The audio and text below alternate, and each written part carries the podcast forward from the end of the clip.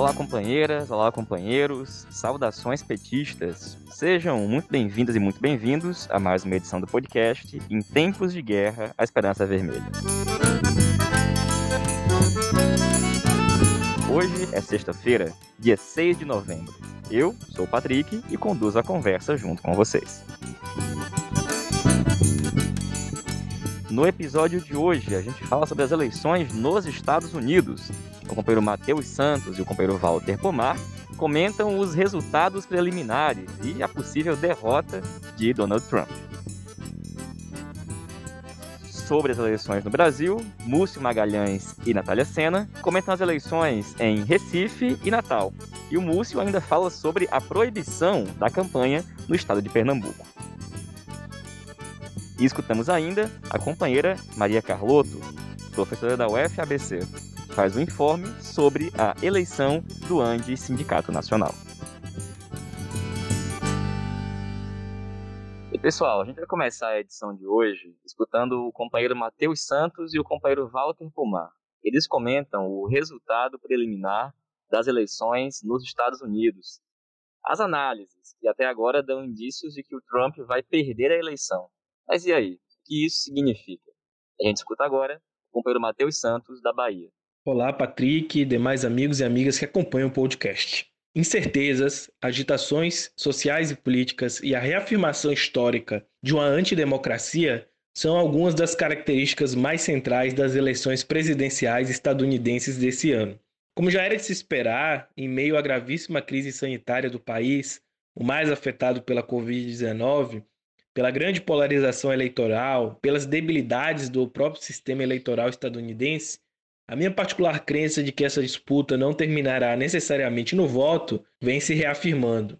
Mesmo diante das divergências dentro do próprio Partido Republicano, o avanço das projeções e da contabilização dos votos em estados considerados estratégicos coincide com o aumento do tom do presidente Trump em torno de uma possível conspiração para sua derrota o ensaio realizado nos últimos meses pelo candidato republicano se materializa nas tentativas até agora frustradas de impedir a continuidade da contagem ou de revisão do processo.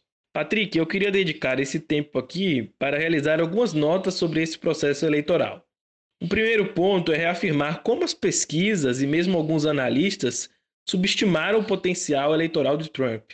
No imprevisível sistema eleitoral estadunidense, eu creio que é consenso afirmar que não há muitas condições de ficar especulando a composição do colégio eleitoral. No entanto, do ponto de vista do voto popular, ainda que a diferença entre os dois neste momento esteja na casa de aproximadamente 4 milhões de votos, o candidato republicano superou em quase 8 milhões de votos o seu desempenho em 2016. Em determinados instantes deste processo, os números chegaram a apontar certo equilíbrio, mesmo no voto popular. Isso repercute, na minha opinião, ativamente nas diferenças apertadas em vários estados ou mesmo nas viradas ocorridas nesses dias de apuração. Já que falei nas viradas, vamos então olhar um pouco eleitoralmente alguns estados considerados estratégicos. Na Flórida, ao contrário das expectativas democratas, Trump saiu vitorioso, segundo os dados da Associated Press, numa diferença entre dois, dois e poucos pontos percentuais acima do conquistado em 2016. O apelo ao eleitorado latino, e aí especialmente os cubanos anticastristas, parece ter surtido efeito. Afinal, convém lembrar que a retórica antissocialista foi forte no discurso trumpista ao longo dos debates e discursos, especialmente no esforço de associar Biden a Bernie Sanders. Em comparação ainda à primeira eleição de Trump, os republicanos em 2020 perderam, ao que tudo indica, em Wisconsin, Michigan, Arizona e até o momento na Geórgia. Especialmente no caso dos dois primeiros, mas uma vez evidencia a importância do chamado cinturão da ferrugem nas últimas eleições, considerados estados mais decisivos. Nessa conta, não podemos esquecer da Pensilvânia. Por lá, Trump venceu em 2016 com menos de 100 mil votos de diferença. Nesse momento, superando uma diferença que em determinados instantes era de 10%, Biden virou e lidera, ainda que apertada, a disputa. Bom, saindo dos aspectos quantitativos para um esforço de análise mais qualitativo, Uma segunda nota importante é que este processo eleitoral não pode ser entendido como apenas o enfrentamento de dois projetos de governo. Muito pelo contrário, da parte do trumpismo, verifica-se um verdadeiro projeto de poder que, conforme se deve esperar, lutará de todas as formas para evitar sua derrota eleitoral.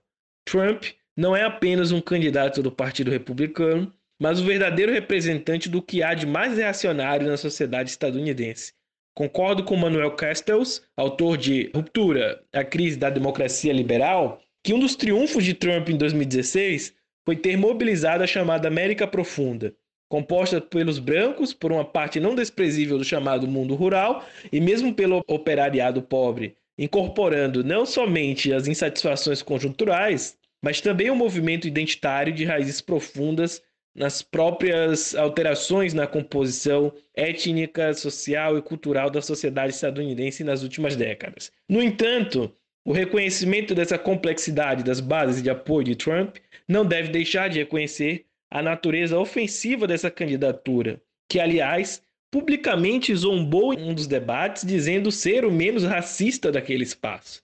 Mais do que saber quantos delegados ou em quais estados cada candidato vai ganhar, é importante ficarmos atentos às movimentações das forças políticas e sociais. Os chamamentos de Trump em prol de uma reação militante pelo que chama de fraude eleitoral, mesmo sem apresentar uma prova concreta, pode convulsionar ainda mais uma sociedade já convulsionada, pelos questionamentos estruturais representados pelo movimento antirracismo durante esse ano e mesmo pelos efeitos da pandemia. De fato, não me parece exagero afirmar nesse momento como nos anos 60 e 70 do século passado, ou ainda como na era da Guerra de Secessão, os Estados Unidos se encontram numa situação que surpreenderia a qualquer um de seus proclamados, entre aspas, pais fundadores.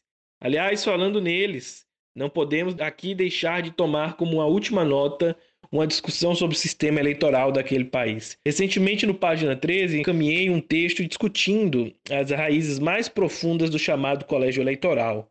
Para mim é um grande absurdo, até para quem tem ilusão com a democracia burguesa, chamar um país detentor de um bipartidarismo cristalizado e de um sistema indireto de votação como democrático. Aliás, novamente repito, como pontuou o Norberto Bobbio, o vocabulário da política é muito ambíguo, pois democracia pode dizer tudo, especialmente quando contextualizada e confrontada com a experiência histórica, ou nada, quando sustentada por mito, como é o caso, em muitas vezes, dos Estados Unidos. Colégio eleitoral, voto impresso e outras características desse processo não são problemas de hoje e nem de duas ou três décadas atrás. Esse sistema é reflexo de uma opção política muito clara, de um projeto que saiu vencedor durante a independência e foi reafirmado ao longo do processo de formação do Estado e da nação estadunidense. Aliás, Curioso como Steven Levitsky e Daniel Ziblatt, autores de um livro que ficou conhecido nos últimos anos, chamado Como as Democracias Morrem, acredito que alguns de vocês já devem ter escutado sobre ele, afirmam que o colégio eleitoral e posteriormente os partidos, com seus métodos viciados de escolha dos seus candidatos, eram os guardiões da democracia estadunidense. Porém, esses autores se esquecem supostamente que durante muito tempo e até os dias atuais, a chamada democracia foi extremamente seletiva, convivendo e se alimentando perfeitamente com o racismo, a xenofobia e a desigualdade social. Patrick, eu já falei muito, por isso quero encerrar aqui minha participação com três considerações. A primeira delas é que precisamos fugir, na minha opinião, de uma dupla ilusão. A de 2008, quando muitos criaram uma expectativa enorme sobre Obama, alimentando um progressismo insustentável ao Partido Democrata, mas também precisamos superar a ilusão de 2016, quando muitos apontavam as eleições presidenciais e seu resultado com bastante indiferença. A vitória de Biden pode não trazer mudanças estruturais, mas a derrota de Trump traz elementos importantes conjunturalmente, especialmente para uma extrema-direita organizada ao redor do mundo, inclusive aqui no Brasil. Um segundo elemento é que a estratégia trumpista de deslegitimar o resultado pode perfeitamente se repetir aqui no Brasil. Afinal, para aqueles que, pelas pesquisas eleitorais, afirmam que o bolsonarismo está em decadência, não se pode esquecer que, Mais do que números, a extrema-direita brasileira também é organizada. E, enquanto um projeto de poder, também fará de tudo para se manter, como já ficou evidenciado em inúmeros acenos e atos nos últimos anos. Por fim, para quem, a meu exemplo, enxerga um processo de transição no sistema internacional, a imprevisibilidade da conjuntura estadunidense, em meio à pandemia aos desdobramentos dessas eleições, demonstram como estamos diante de páginas importantes da nossa história sob nossos olhos. Ao que tudo indica, Biden deverá vencer no voto popular e no colégio eleitoral. Porém, judicializado ou não, devemos acompanhar principalmente os rumos da luta política. Esta que, por bem ou por mal, poderá ser uma variável relevante para entendermos parte do mundo daqui para frente. É isso aí, Patrick. Agradeço a todos e todas por terem aqui nos acompanhado. Forte abraço e vamos à luta. Valeu, Matheus. Obrigado, companheiro. A gente vai escutar agora o companheiro Walter Pomar, de São Paulo, que também fala das eleições nos Estados Unidos.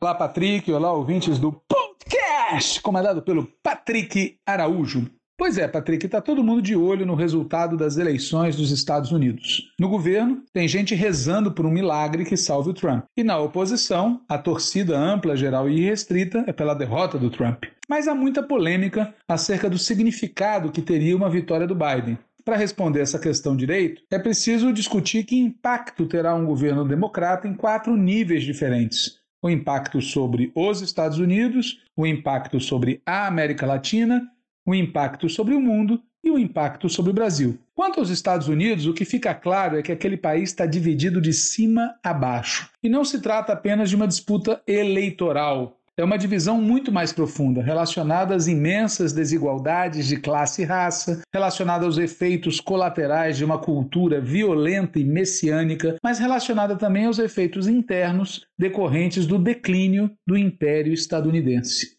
Como disse recentemente o conhecido escritor Paul Auster, o clima de divisão lembra o que precedeu a Guerra Civil nos anos 1860. Ao que tudo indica, o Trump perdeu no voto popular, mas ele também perdeu no voto popular em 2016 e, mesmo assim, virou presidente. Entretanto, diferente de 2016, tudo indica que dessa vez Trump também perdeu no colégio eleitoral. Portanto, salvo alguma reviravolta surpreendente, Biden será confirmado pelo colégio eleitoral como novo presidente dos Estados Unidos. Mas, mesmo que se confirme a derrota de Trump, não será uma derrota fácil, como previam muitos analistas. Aliás, é preciso prestar atenção ao fato de que Trump conseguiu capturar e manter uma importante base popular, que não vai deixar de existir e não vai deixar de se mexer caso Trump perca mesmo a presidência.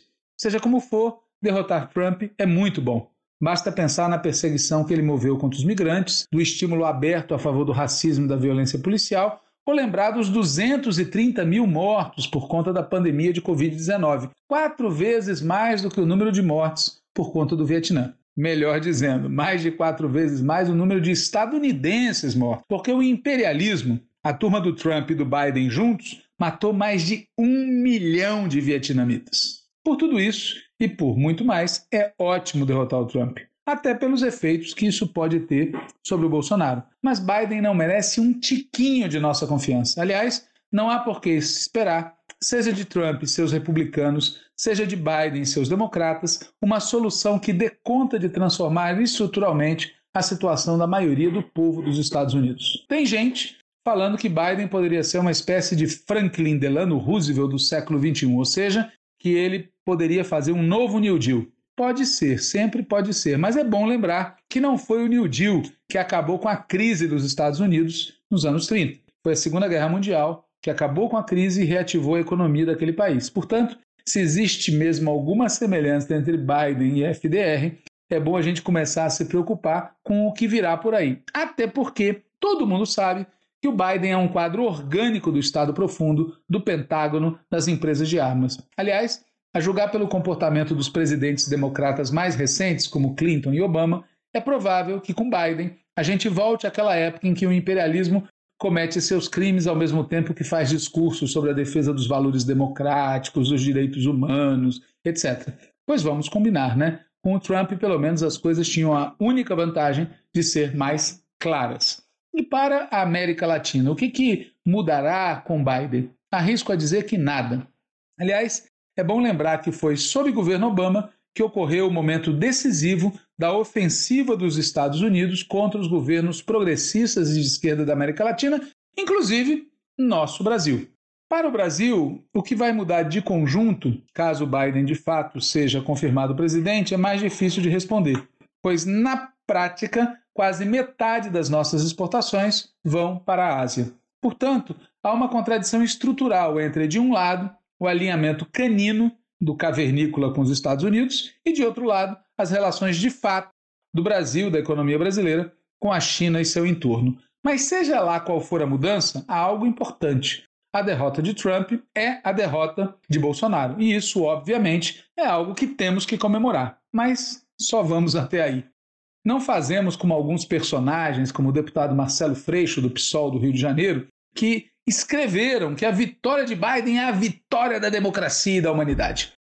Cara, derrotar Trump é bom, mas repetimos, Biden não merece um tiquinho de nossa confiança. Claro, tem setores da esquerda, do centro e da direita brasileira que têm grandes ilusões e vínculos, inclusive, com os democratas. De nossa parte, achamos que é preciso abandonar qualquer tipo de ilusão, não só com os democratas, mas também com a chamada democracia nos Estados Unidos. Ali, dois partidos se alternam há décadas no comando do país, financiados por uma elite que, estima-se, investiu na eleição presidencial de 2020 cerca de 14 bilhões de dólares, ou seja, algo como 80 bilhões de reais. Aliás, um empresário de uma das maiores companhias de armas dos Estados Unidos se disse tranquilo com o resultado das eleições, porque, segundo ele, ambos os candidatos parecem ser interessados na defesa do nosso país e vão apoiar as indústrias bélicas. Nos Estados Unidos, pobre, o negro, o latino, o trabalhador enfrenta mil e uma dificuldades para poder se registrar eleitoralmente e para poder votar. Ademais, nos Estados Unidos, as regras eleitorais não são nacionais, mas sim estaduais. Não há voto direto. O presidente é eleito num colégio eleitoral, um colégio eleitoral que não é proporcional, pois em 48 dos 50 estados, quem ganha a eleição no voto popular fica com todos os delegados eleitos por aquele estado para o colégio eleitoral. Apesar disso tudo, segue existindo no Brasil muita gente, tanto no, no Planalto como na oposição, que não pensa o mundo com cabeça própria, mas sim pensa o mundo com a cabeça das elites metropolitanas e que segue vendo os Estados Unidos como um modelo a ser perseguido. A nossa torcida é outra. Nós esperamos que a maioria do povo dos Estados Unidos consiga construir uma alternativa política própria, independente, de esquerda. O Bernie Sanders mostrou que isso é possível, mas isso não é possível de fazer ficando dentro do Partido Democrata entre outros motivos, porque os democratas continuam sendo o partido de Wall Street. Um último comentário. Existem algumas semelhanças entre Trump e Bolsonaro, com certeza. E por isso, podemos sim aprender algumas lições com o processo eleitoral dos Estados Unidos. Mas há uma diferença fundamental entre Trump e Bolsonaro, entre Estados Unidos e Brasil. Essa diferença se chama Partido dos Trabalhadores. Nos Estados Unidos, há um século, a política é polarizada entre dois partidos, ambos da classe dominante. No Brasil, desde 1989, a política é polarizada pelo PT. Por isso, alerta. Parte dos que aplaudem Biden não estão aplaudindo Biden, estão aplaudindo um mundo onde a classe trabalhadora é força subalterna e linha auxiliar na política, onde quem manda são os de cima. Por isso, aqui no Brasil, olho duplo. Olho no Bolsonaro, mas olho também nos, entre aspas, democratas que querem americanizar ou estadunizar a política brasileira. Certamente, repito, temos que comemorar muito a derrota do Trump, mas na esquerda tem gente que quer comemorar a vitória do Biden e não apenas quer comemorar a vitória do Biden, mas ainda quer apresentar a vitória do Biden como se fosse uma vitória da humanidade, da democracia, etc e tal. E o caso é o seguinte, ouvintes do podcast comandado pelo Patrick Araújo, assim como não precisamos de um presidente que puxa o saco do Trump, também não precisamos de uma oposição que puxe o saco dos democratas. Valeu, Walter. Obrigado, companheiro. Sobre as eleições aqui no Brasil, o podcast tem feito em cada uma de suas edições um, informa, um informe, um comentário, uma opinião sobre alguma cidade. Hoje a gente vai escutar o informe da companheira Natália Sena sobre a eleição em Natal e também de Múcio Magalhães, que fala sobre a eleição em Recife e a proibição das campanhas eleitorais no estado de Pernambuco. E a gente começa contigo, Natália. Como é que está o cenário aí em Natal? Como é que está o ambiente da eleição? Como é que está essa disputa? Oi, Patrick, ouvintes do nosso podcast Em Tempos de Guerra, Esperança Vermelha. Patrick, o cenário em Natal ainda está bastante indefinido. O prefeito Álvaro Dias, atual prefeito, que é do PSDB, ele não foi eleito em 2016, ele assumiu após a renúncia do prefeito Carlos Eduardo, ele era o vice, né? O prefeito Carlos Eduardo que renunciou para ser candidato ao governo e foi derrotado pela nossa governadora Fátima Bezerra. Então, ele é um prefeito que não foi eleito para ser prefeito, assumiu como vice e está aí há dois anos governando a cidade. Ele, nas pesquisas de intenção de voto, aparece como favorito para ser eleito. No entanto, como eu disse, o cenário está indefinido, porque tem duas candidaturas que estão ali batendo na porta dele para irem para a disputa com ele no segundo turno. Uma dessas candidaturas é uma candidatura bolsonarista, não existe só uma candidatura bolsonarista em Natal, existe mais de uma, pelo menos três declaradamente bolsonaristas, mas esse, que é o do delegado Leocádio, é o que está mais na frente nas intenções de voto, e o outro é o senador Jean, que é o candidato do PT, é o nosso candidato, né? Tanto a candidatura de Jean quanto a de Sérgio Leocádio, que é o bolsonarista, estão ali, digamos assim, empatadas em segundo lugar na disputa para ver quem pode ir para o segundo turno é, contra o atual prefeito, que é um prefeito de direita do PSDB, né? Então, esse é resumidamente o cenário da eleição aqui em Natal. Tem muita receptividade positiva para a nossa candidatura, a gente tem uma sensação conversando com as pessoas nas ruas, fazendo caminhada, fazendo carreata, fazendo panfletagem. A gente tem uma sensação de que a vinculação da candidatura de Jean com o presidente Lula, com o PT, com a classe trabalhadora, tem cada dia que passa, melhorado as nossas condições de chegar ao segundo turno.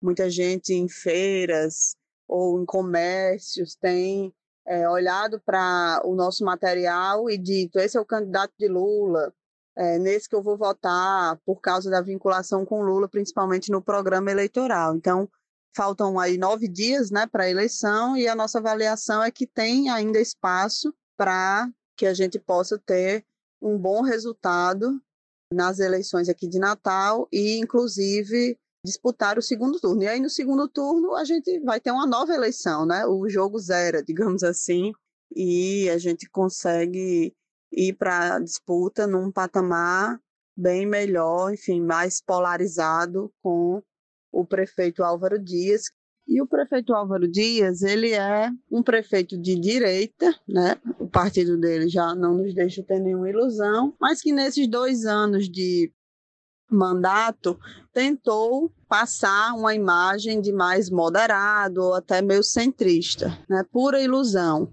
Teve uma postura muito arbitrária e pró-empresários no na questão do plano diretor aqui de Natal, que acabou sendo adiada a discussão, deve acontecer na próxima gestão, deve ser uma discussão fundamental aí da próxima gestão. Só como exemplo, o plano diretor e a questão da licitação dos transportes, ele também deixou aí em banho-maria por mais uma gestão, né? Natal não tem concessões de transporte válidas e para piorar agora na pandemia ele cortou linhas de ônibus, mudou trajetos, enfim, tem adotado uma postura que às vezes na aparência parece de um moderado, de um é, centrista, mas na essência é sim de um político de direita tradicional que governa para os ricos, que governa para os empresários.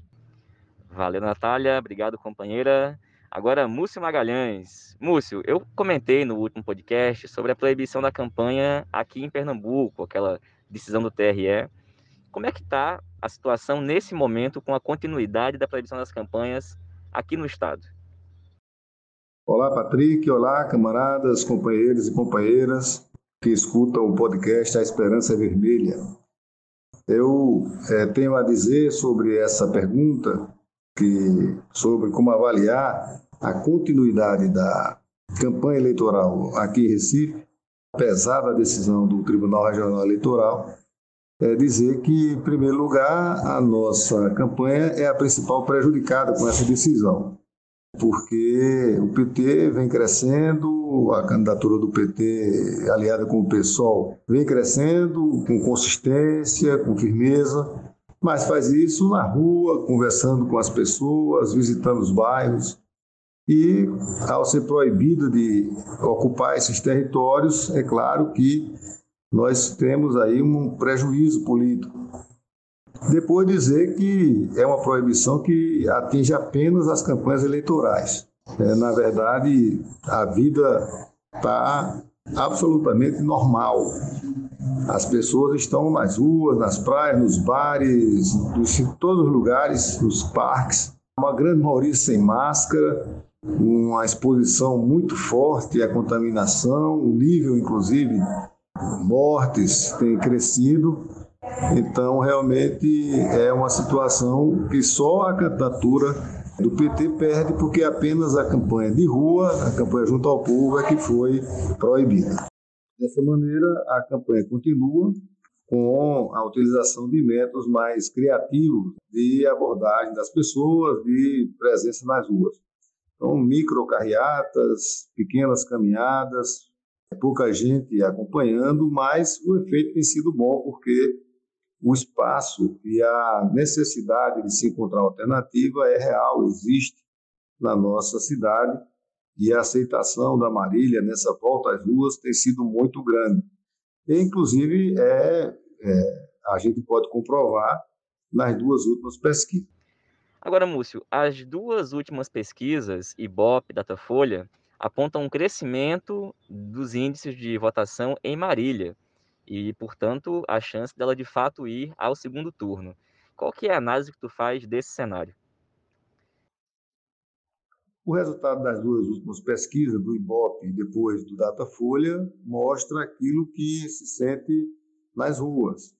A candidatura vem crescendo, vem consolidando a sua presença no segundo turno.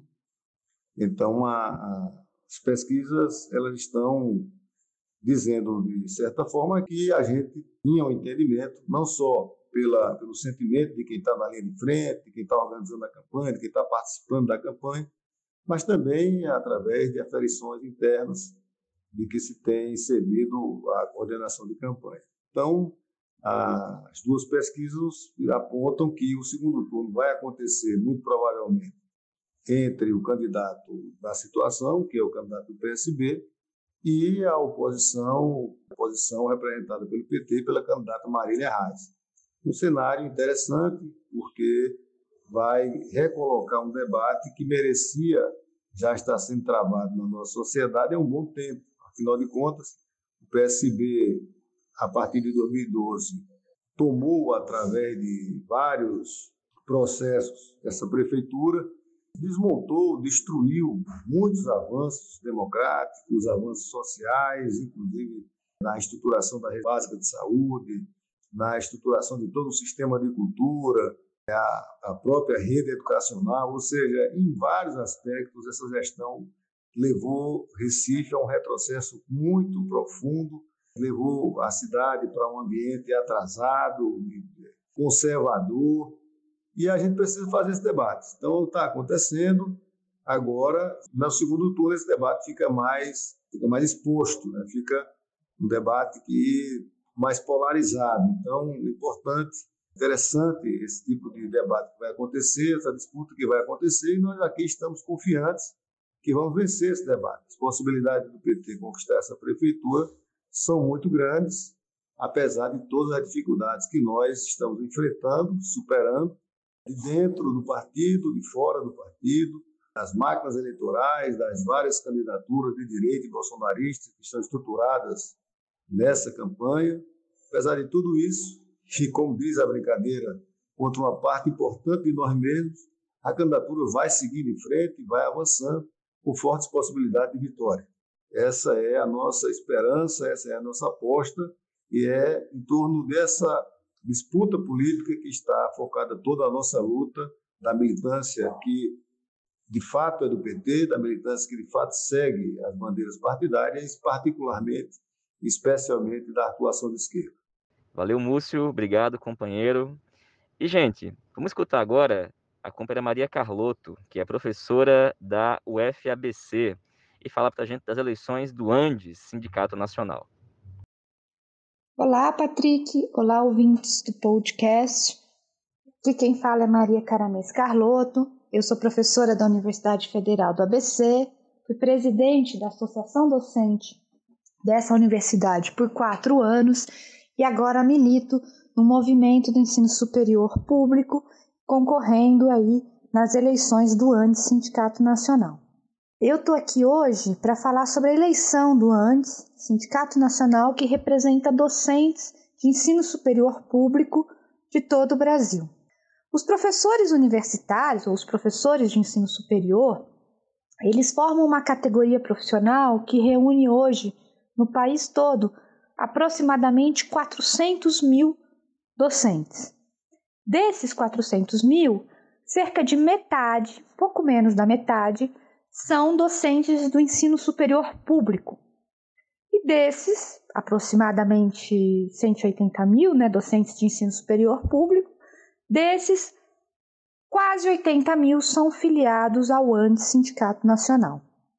O Andes ele surgiu como uma associação de docentes aí no começo dos anos 80, no processo de redemocratização. Depois, é, a partir da Constituição de 88, né, como desdobramento da Constituição de 88, ele se tornou um sindicato nacional. Então, o que era a ANDES, a Associação Nacional dos Docentes de Ensino Superior, se tornou o ANDES, Sindicato Nacional. O ANDES, ainda como a ANDES, cumpriu um papel muito importante no processo de redemocratização brasileiro, organizando as universidades públicas, os professores e pesquisadores dessas instituições na defesa né, tanto das diretas já, quanto depois de uma né, do processo constituinte da inclusão da educação como um direito fundamental, de verbas específicas para o financiamento da educação, a inclusão da autonomia universitária e do compromisso do Estado brasileiro em expandir a educação superior no país.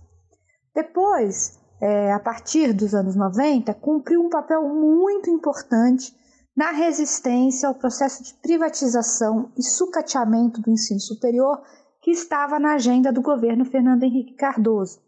Muito inspirado pela orientação de organismos internacionais, o objetivo desse governo era fortalecer o ensino básico em detrimento do ensino superior. Então, a consequência dos anos Fernando Henrique foi um profundo sucateamento do ensino superior público, com redução do número de docentes, do número de matrículas e uma estagnação da expansão desse sistema. O objetivo era o Brasil privatizar o ensino superior público e quem liderou a resistência a esse processo foi, em grande medida, o ANDE Sindicato Nacional.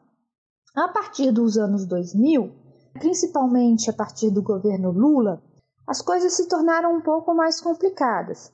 O ANDE já tinha quase 30 anos de existência, uma estrutura sindical bastante consolidada, continuava tendo uma apresentação forte de docentes, mas as mudanças que aconteceram no ensino superior a partir dos anos Lula gerou debates na base do próprio sindicato entre, por exemplo, o que seria prioritário para o ensino superior, se o processo de expansão via reúne era positivo ou não, debates em torno da lei de cotas e da importância da lei de cotas e assim por diante, bem como também a expansão do sistema de ensino superior público no Brasil né, durante esse período aumentou muito o número de docentes, gerando aí uma fragmentação, uma transformação da base do ano Sindicato Nacional. Ainda assim, durante grande parte dos anos 2000, o antes teve chapa única, que tinha uma direção e a sua eleição em geral concorria a uma única chapa. Era um sindicato aí onde as divergências elas eram internalizadas em alguma medida. A partir, sobretudo, de 2013, começa a se organizar dentro do, do ANDES um fórum chamado Fórum Renova ANDES, que lançou candidatura própria para o Andes nas eleições de 2018 e agora 2020. O antes ele realiza eleição a cada dois anos. Então, o fórum vem se organizando desde 2013, mas principalmente a partir de 2016 apresentando aí se apresentando como uma chapa de oposição. Então, nas eleições de 2020, nós temos duas chapas concorrendo ao ANDE Sindicato Nacional. A chapa 1, Unidade para Lutar, e a chapa 2, de oposição, chamada Renova ANDES, um sindicato para todos, todas as docentes. A eleição passada, de 2016, ela teve uma característica interessante, que foi o aumento expressivo do quórum. Então, se a gente pegar as últimas eleições, você tinha uma média aí de 13% dos filiados votando na eleição. Em 2018, com a existência de duas chapas, esse quórum subiu para quase 18, para quase 26% de, dos filiados votando, chegando aí a aproximadamente 17 mil votantes na eleição.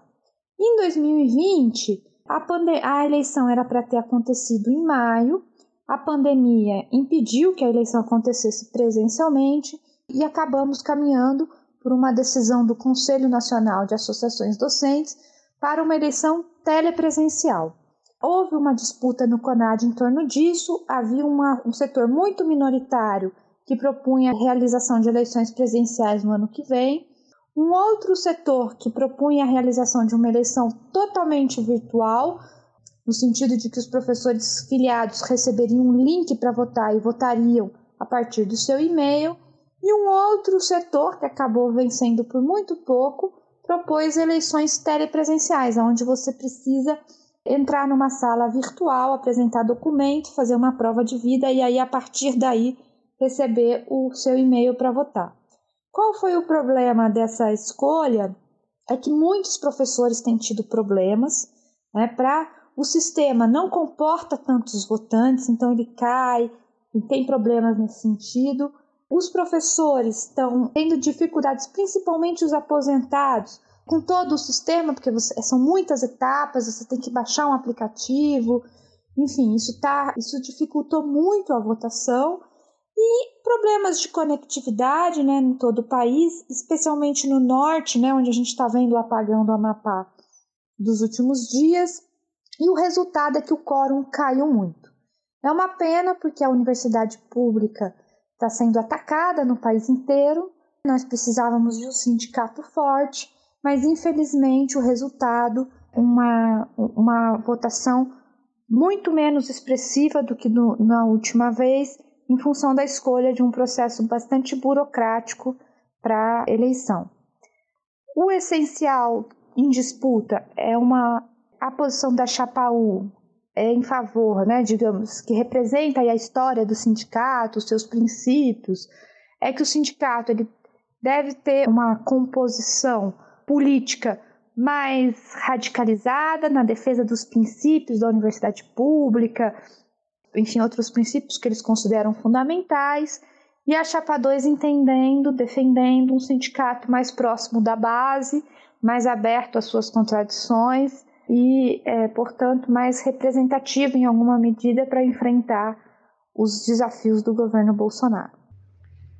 Valeu, companheira, obrigado. E pessoal, essa foi mais uma edição do podcast Em Tempos de Guerra, a Esperança Vermelha. Como vocês sabem, a gente está disponível no Spotify, Google Podcast, Rádio Pública e também por meio de áudios de WhatsApp, com edições toda sexta e segunda-feira, uma produção de militantes do PT para um conjunto de companheiros e companheiras.